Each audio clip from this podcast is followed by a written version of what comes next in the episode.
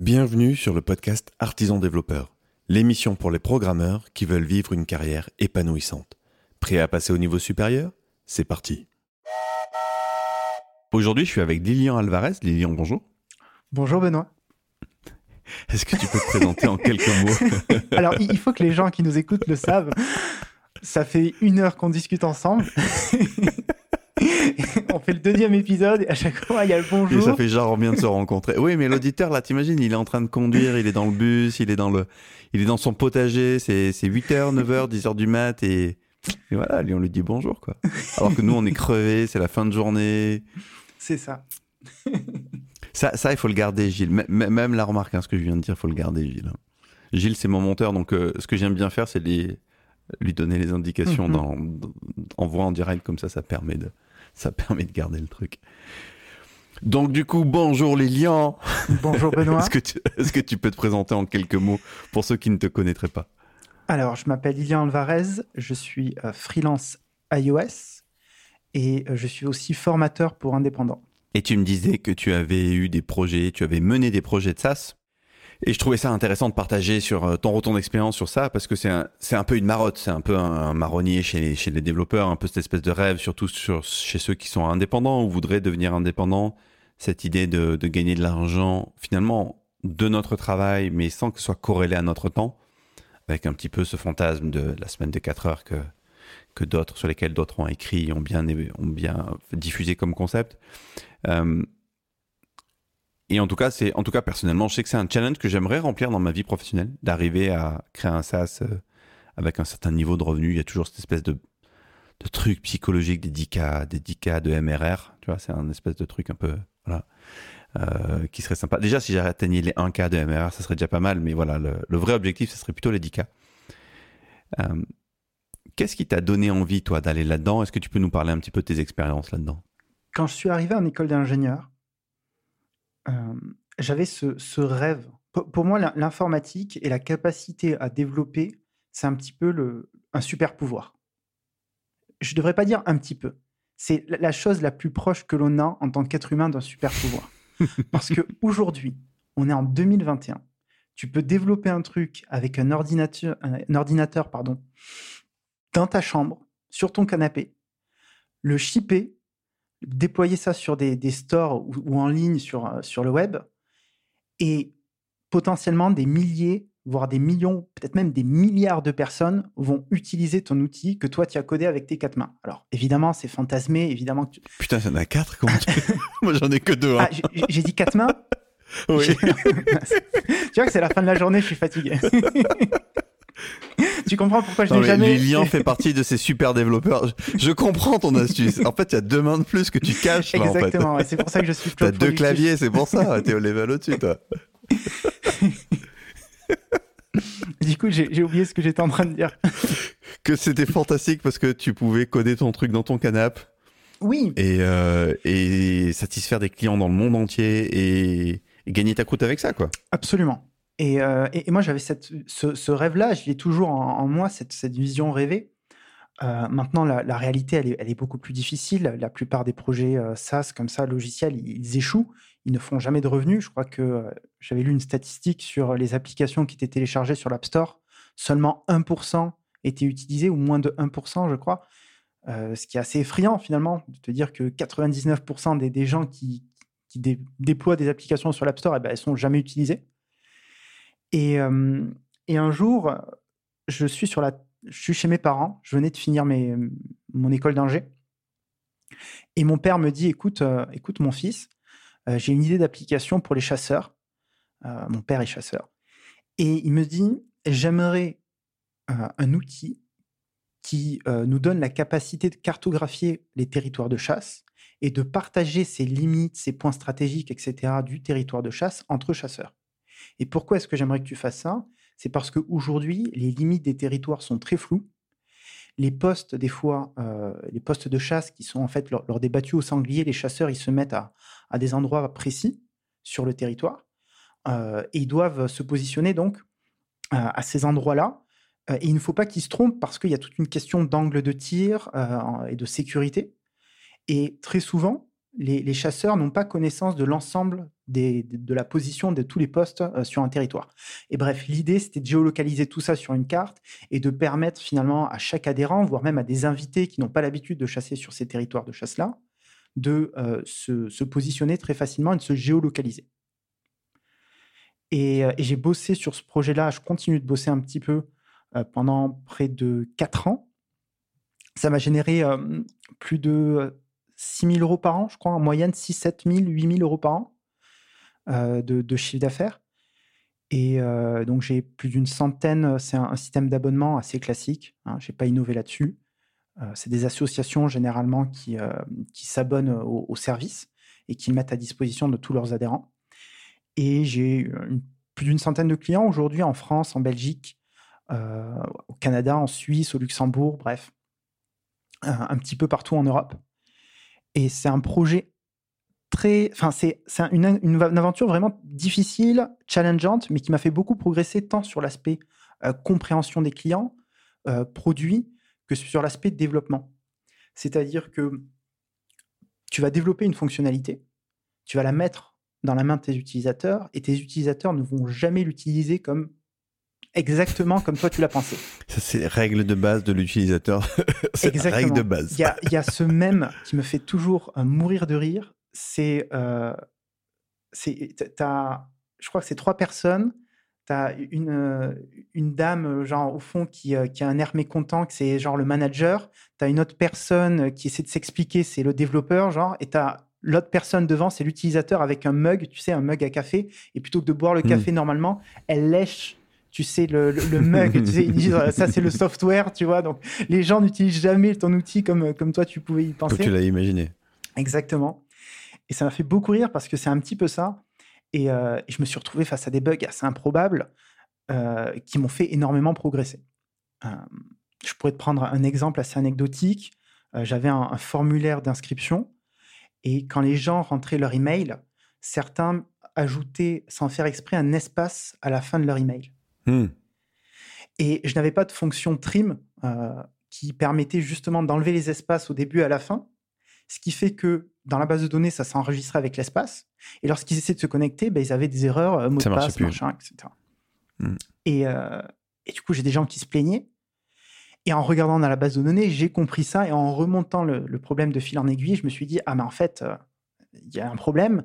Et le problème, c'est pas l'utilisateur qui, qui met des espaces, c'est toi qui dois anticiper le fait que l'utilisateur va faire n'importe quoi et donc d'enlever les espaces au début à la fin de tes, mails. Et, le fait d'avoir lancé ce truc, d'avoir euh, commencé à avoir euh, une niche, d'avoir euh, des clients, tout ça, ça t'a pas donné envie de creuser plus, d'aller plus loin, d'en savoir plus, de, développer ton produit Comment tu arbitres Qu'est-ce qui t'a donné envie de, de peut-être de, t'y consacrer ou au contraire à un moment donné de dire non, j'arrête de passer du temps là-dessus, je passe à autre chose?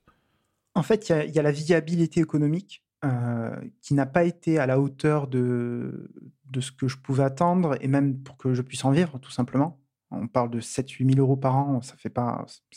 Voilà, ça reste très limité euh, en chiffre d'affaires et donc, forcément, il y a cette, la réalité qui nous rattrape et été obligé de prendre des missions en freelance. Et c'est là vraiment que j'ai développé d'ailleurs mon activité de freelance qui aujourd'hui me permet de, vivre très bien de, ma vie, enfin de vivre très bien. Mais effectivement, moi j'ai voulu le pousser au maximum. maintenant, je me suis heurté à certaines limitations. À un moment, je pense aussi, on, on s'épuise. on se dit que voilà, l'effort qu'on déploie pour développer certaines fonctionnalités ne reçoit pas le retour qu'on aimerait qu'il qui, qui ait. Et donc, eh ben, à un moment, on, diminue notre investissement. On, se dit, bah voilà, je vais plutôt me mettre sur d'autres projets. Euh, si j'arrive à générer en, une journée 600, 500, 700 euros euh, en freelance, pourquoi est-ce que je passerai deux mois à développer pour gagner 1000 euros plus, de plus par an? Tu vois, sur, sur mon projet SaaS. Ah ouais, non, c'est clair que l'ambition, c'est pas d'aller gagner 1000 euros de plus par an, c'est justement d'arriver à un moment donné à générer plus, voire beaucoup plus. Moi, ce que je trouve le plus dur dans un projet de ça, c'est de trouver la, c'est de trouver l'accroche, de trouver l'amorce, trouver un marché qui soit, qui soit viable en fait. Et euh, je, suis moi-même chasseur, alors euh, pas, un grand chasseur devant l'éternel, mais en tout cas, j'ai passé le permis, j'ai eu parfois pris mon timbre et compagnie, donc euh, je connais un peu le milieu. Mon père est chasseur et adore ça c'est des gens qui ont de l'argent. C'est des gens qui sont capables de mettre des centaines d'euros, des milliers d'euros dans leur passion. C'est un truc de passion et c'est les gens sont capables de mettre de l'argent. Donc intuitivement, je me dis tiens, c'est une niche qui a de l'argent. Et c'est une niche qui est encore euh, assez représentative, les chasseurs en France. Il y en a encore, il y en a encore pas mal, même si intuitivement, je pense que ça baisse. Je, pense qu'il doit y en avoir, ça doit se chiffrer en millions. Donc euh, c'est quand même un marché non négligeable et qui a des moyens. Et tu vois, intuitivement, je me dirais, euh, bon, bah, peut-être que mon premier truc, il marche pas, bah, j'irai creuser plus loin, j'irai creuser, autre chose. Est-ce que tu as eu cette envie, tu as essayé? Ou à un moment donné, tu t'es lassé, ça t'a pas parlé?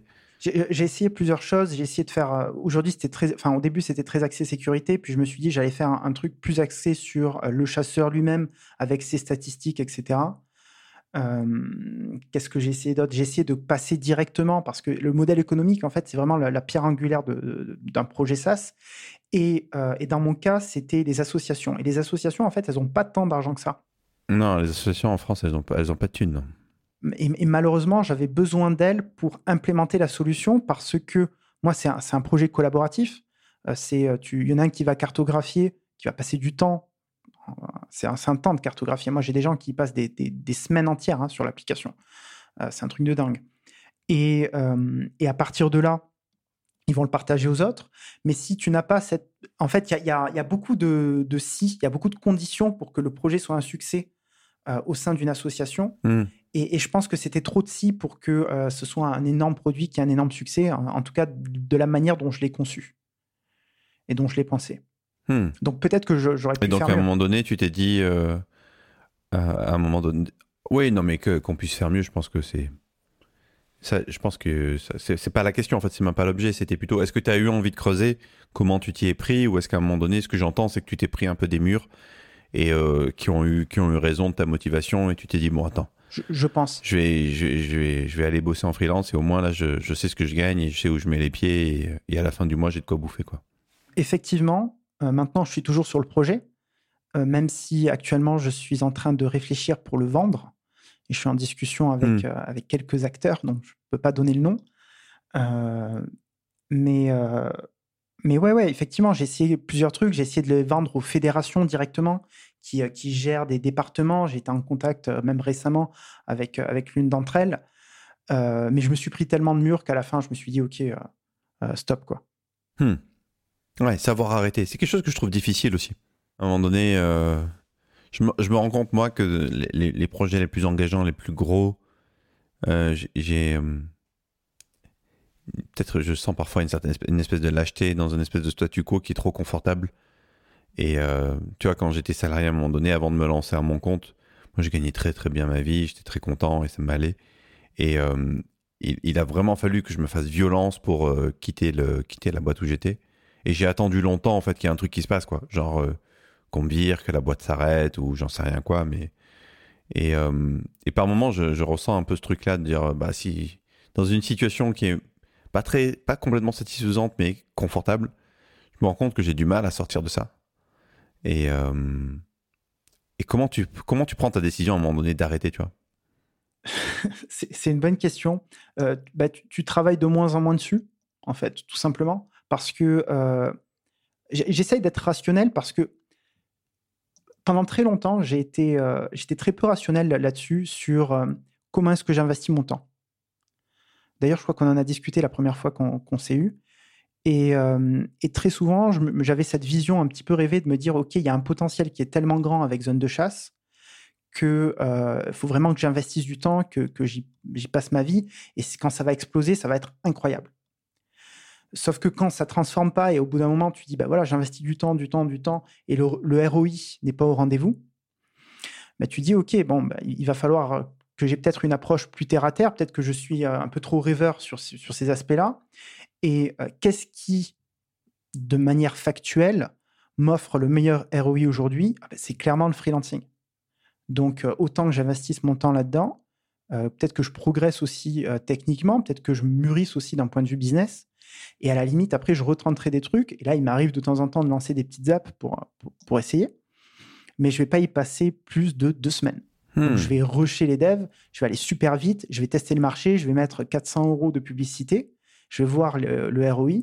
Et s'il n'y a rien, ben je cut et je vais au projet suivant. Et de temps en temps, je vais lancer quelques petits projets comme ça. Ah, super intéressant. Donc, ce que tu dis, c'est que maintenant, tu changes ta manière de faire. Tu vas aller beaucoup plus vite vers, euh, vers euh, plus une logique de test, tester les choses, voir si ça, si ça démarre vite ou pas. Et si ça démarre pas si vite que ça, ben, stop, quoi. Next, exactement. Il faut, si ça prend pas tout de suite, euh, suivant, quoi. Tu vois, il y a une part de moi qui trouve ça hyper pertinent et une part de moi qui s'intéresse, qui s'interroge sur est-ce qu'on laisse le temps suffisant pour avoir un feedback qui soit qui soit probant en fait. C'est très dur parce que comment est-ce qu'on sait qu'un feedback est probant ou pas? Alors en AB test par exemple, tu as des règles statistiques qui te le disent. Lesquelles par exemple? Alors je connais pas les formules mathématiques, mais si tu fais un AB test par exemple, tu as des euh, tu as des ratios, tu as des règles mathématiques qui te disent, qui te donnent un niveau de confiance sur le fait que à un moment donné, la solution A est vraiment supérieure ou inférieure à la solution B. Mais pour atteindre ces niveaux-là, pour que ce soit statistiquement euh, représentatif, euh, il faut atteindre des niveaux de conversion qui sont non négligeables. C'est en centaines, tu vois. Je vois. Donc euh, faire de la BTS sur quand tu, fais 10 conversions, c'est juste ridicule, ça n'a juste aucun sens. Mais faire de la BTS quand tu commences à avoir quelques centaines de conversions des deux côtés, de la, de la solution A et de la solution B, là, tu commences à avoir des formules mathématiques qui te disent, qui te donnent un niveau de confiance de la pertinence d'une solution. Donc ça, tu, peux tester. Tu peux avoir des, indicateurs assez objectifs qui sont, sont d'ailleurs pas simples à atteindre. Euh, par contre, sur un projet intrinsèquement comme ça, de te dire, euh, voilà, je lance une app, je donne deux semaines, je mets un peu de pub. Tu vois, je m'interroge, je, trouve la démarche hyper, euh, intéressante parce que ça te permet d'aller vite, de tester vite, d'avoir du feedback. Je m'intéresse toujours, je m'interroge toujours sur est-ce qu'on lui a donné sa chance, tu vois. Mais là, c'est là que c'est là que la pente devient glissante, quoi. Tu as entièrement raison. Et euh, j'ai peut-être deux réponses là-dessus. Euh, la première, c'est quand je fais de la publicité, ma pub elle va être vue en général par 100 000 personnes. En tout cas, c'est les stats que j'ai pu avoir. 100 000 personnes. Euh, est-ce que les gens téléchargent ou ouais, pas Tu commences à avoir un échantillon non négligeable. C'est pas mal. Tu vois, déjà, tu peux te, te dire, OK, bon. Ouais. c'est pas trois personnes et dont ta grand-mère et ta mère qui, qui ont téléchargé l'application, tu vois. qui elle a été exposée à un, un, échantillon non négligeable. Premier point. Deuxième point, c'est que euh, j'essaie de regarder les tendances. C'est-à-dire que je vais aller sur l'App Store, je vais regarder euh, des applications stars qui marchent bien, et je vais faire éventuellement un copycat d'une de leurs features, où je vais voir euh, plusieurs apps et je vais fusionner deux fonctionnalités en une. mais tu vois, c'est pas moi qui vais avoir une idée originale incroyable. Je vais prendre directement du marché quelque chose qui a fait ses preuves. Hmm. Donc je limite quelque part le risque puisque je sais que voilà, si cette app elle est numéro 1 de l'App Store, qu'elle a euh, 10 000 avis sur euh, de, notes, etc. C'est que généralement, bon, tu peux faker ça, mais aujourd'hui ça reste très limité quand même. Et, tu, en as, fait combien des expériences comme ça euh, à petite échelle? Euh, Deux ou trois, je crois. Et ça a donné quoi concrètement? Est-ce qu'il y a des choses qui ont... rien, non, ça n'a pas du tout marché. Et, ok, qu'est-ce qui te fait dire que ça n'a pas du tout marché? C'est à quel niveau? J'ai pas fait de vente. Enfin, j'ai fait très peu de ventes. T'as pas fait de vente, t'as pas fait de download, t'as pas. Tu veux dire J'ai réussi à faire des downloads, euh, mais ça ne convertissait pas au niveau du paiement. Pour, euh, il y en a une, j'ai très peu fait de, de téléchargement, malgré le fait de faire de la pub. D'accord. Donc là, tu te dis, la, si l'app elle est même pas téléchargée, zéro, zéro chance. C'est ça, c'est la proposition de valeur qui n'est pas bonne. Qui n'est pas bonne, ouais. Et, et la deuxième, euh, j'ai fait du téléchargement, mais le modèle économique, je pense que je me suis planté. J'ai fait un seul abonnement à, 9 euros par an, euh, plutôt que faire des, petits, tu sais, par mois, euh, en me disant, OK, bah, les gens, peut-être qu'ils vont prendre à 9 euros directement. Grosse erreur, j'aurais dû faire au moins deux paliers, tu vois, un à 1 euro par mois, un à 9 euros. Et les gens, tu vois, ils auraient pris le, 1 euro, tu vois, le truc psychologique de base. Et je ne l'ai pas fait. Euh, et, je pense que c'est pour ça que ça n'a pas converti. Maintenant, il faudrait que j'y repasse du temps, que je refasse des tests. Et, je t'avoue que je, n'ai pas eu ce niveau de persévérance-là, pour être transparent. Est-ce que tu as quand même appris des choses dans ces, dans, dans ces expériences-là? Oui. À quel niveau, du coup? Niveau tech, au niveau market, au niveau biz? Euh, Plutôt au niveau euh, biz et market, je pense. Euh, c'est que finalement, pour tester une idée, tu peux faire ça beaucoup plus vite que, que ce qu'on pourrait croire, surtout pour les apps. Tu peux faire une petite vidéo démo de, de ton app, faire une pub sur Snapchat. la pub sur Snapchat marche très bien. En tout cas, elle a bien marché pour moi. ou sur TikTok et, voir le niveau de, téléchargement euh, assez rapidement euh, grimper. Moi, ce que je faisais typiquement, c'est que je ciblais plutôt une population assez jeune, les 15-17 ans ou les 14-17 ans, dans des villes très riches. C'est-à-dire que ceux qui déjà ont des iPhones, généralement, ils ont un, niveau, de, un niveau social qui est un peu plus supérieur parce que ça coûte cher. Et donc, j'allais cibler, par exemple, à New York, euh, les jeunes de 15 à 18 ans qui ont le dernier iPhone, tu vois. Ah, et donc, je me disais, euh, là, euh, bah, si, ça, enfin, c'est une population qui a les moyens de dépenser 5 balles dans une application. S'ils ne le font pas, c'est que c'est pas l'argent le problème, quoi. Exactement. Et donc, très rapidement, en faisant une segmentation ultra précise, je peux avoir une idée de est-ce que cette application-là, elle a un avenir ou pas? Parce que je vais aller vraiment choper le 0,01% des utilisateurs qui a une propension à payer qui est quand même euh, assez forte. Hyper intéressant comme retour de. La boîte de temps est mangée. Merci pour ton partage. Si les auditeurs veulent en savoir plus sur ce que tu fais, ils peuvent venir t'écouter où? Euh, Sur ma chaîne YouTube Lilian Alvarez ou sur mon site internet directement. Je vous invite à suivre ma newsletter. et mon site internet, c'est lilianalvarez.com. Eh bien, écoute, on mettra tous ces liens dans la description de l'épisode. Quant à toi, cher auditeur, si ça te dit d'aller plus loin, si tu as envie de te professionnaliser, de gagner en compétences sur tes, compétences, tes skills de dev et apprendre à écrire du code durable, eh bien, je t'invite à venir rejoindre le cursus artisan développeur dans la maison des compagnons. Je te mets le lien dans la description. Je te remercie et je te dis à bientôt.